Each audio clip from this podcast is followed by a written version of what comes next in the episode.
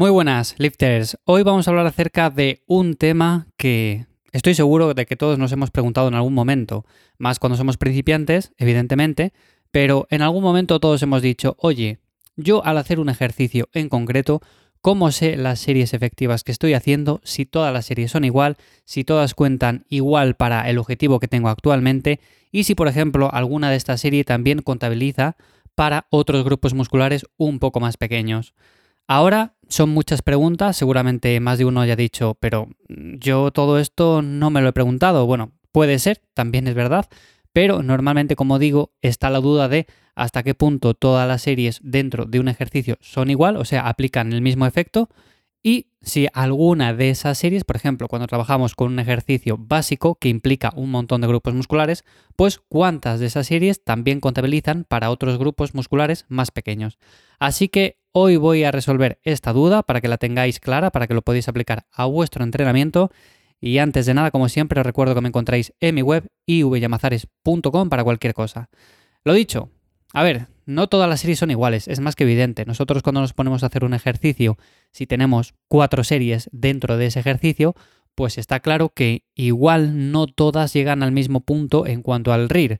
El RIR sabemos que es una escala que funciona muy bien a nivel de autorregulación, o sea, con ella lo que podemos hacer es decir, bueno, pues en este ejercicio voy a quedarme a un RIR 3, a un RIR 2. Bueno, esto sería en cuanto a lo lejos o cerca que nos quedamos del fallo muscular.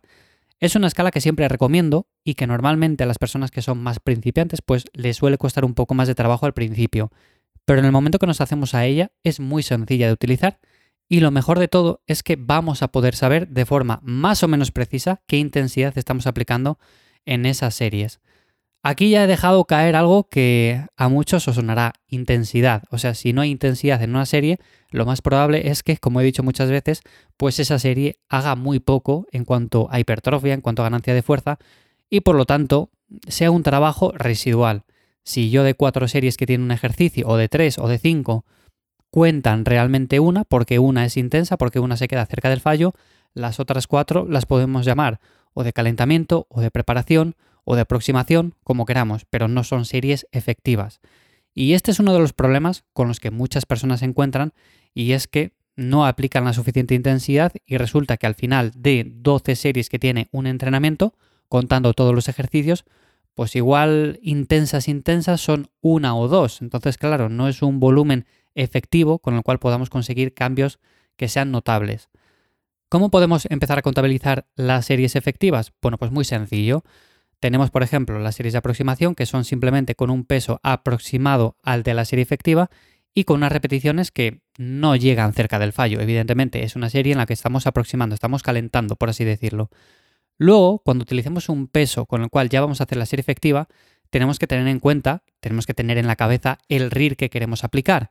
Si es un ejercicio más básico, pues está claro que el RIR será más alto, por ejemplo, 2 o 3, quedamos a 2 o 3 repeticiones del fallo. Si el ejercicio es un poco más analítico, podemos llegar, por ejemplo, más cerca del fallo, pues aquí nos vamos a quedar en un RIR 1, 2 o incluso 0, ¿por qué no?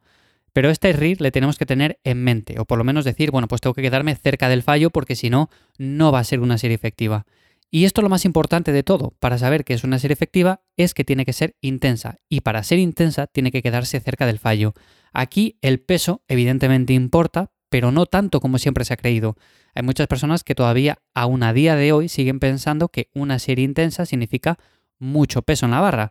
Y yo puedo hacer una serie de 150 kilos en sentadilla con dos repeticiones y no ser intenso, pero no ser intenso en cuanto a lo cerca del fallo que me estoy quedando, porque igual puedo hacer 10 repeticiones sin ningún tipo de problema. Entonces, esa serie, si tenemos objetivos muy específicos de hipertrofia, pues está claro que no va a contabilizar mucho.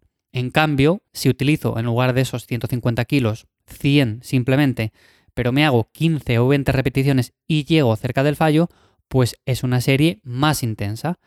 Entonces, normalmente cuando nos referimos a un entrenamiento con objetivos de hipertrofia, con objetivos de ganancia de masa muscular, tenemos que tener en cuenta principalmente esto. ¿Cómo contabilizo las series efectivas? Bueno, pues una serie efectiva significa una serie cerca del fallo, independientemente del RIR, porque puede ser un RIR 1, 2, 3, quizás 4 también, pero más de eso normalmente no suele ser lo mejor.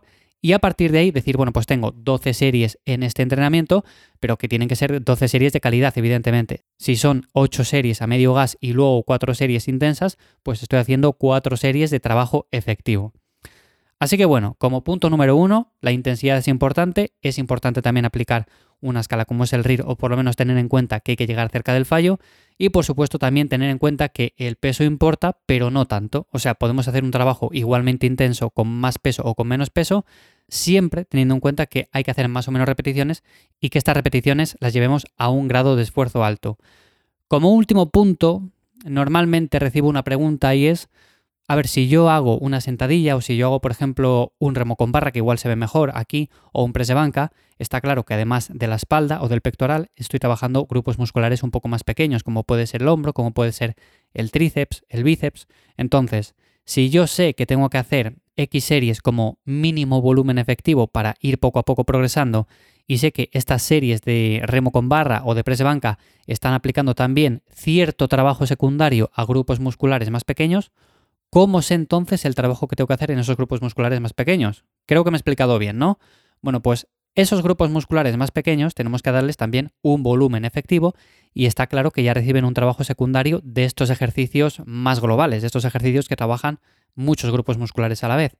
Entonces, en este caso, yo he hablado en otras ocasiones de cuál es el volumen mínimo efectivo o el volumen máximo que se puede aplicar a un grupo muscular para que poco a poco vaya creciendo con el paso del tiempo. Normalmente los grupos musculares más pequeños tienden a tener un volumen mínimo efectivo algo menor, pero principalmente es por eso, porque ya reciben un volumen secundario de ejercicios como estos que acabo de comentar. Así que si por ejemplo para un remo con barra o un press de banca estamos aplicando 20 series de trabajo efectivo o 18 o 22 o las que sean, pues está claro que para el hombro o por ejemplo para el tríceps o el bíceps, que es un grupo muscular más pequeño, Aquí vamos a meter muchas menos series, igual con 12 series efectivas a la semana o por ciclo de entrenamiento es más que suficiente.